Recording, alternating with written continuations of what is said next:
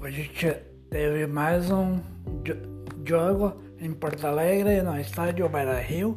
O Grêmio saiu na frente, mas o Internacional empatou e virou Internacional 2, Grêmio 1. Internacional líder da, do Brasileirão Série A, 62 pontos. É isso aí então, pessoal. Até o próximo episódio.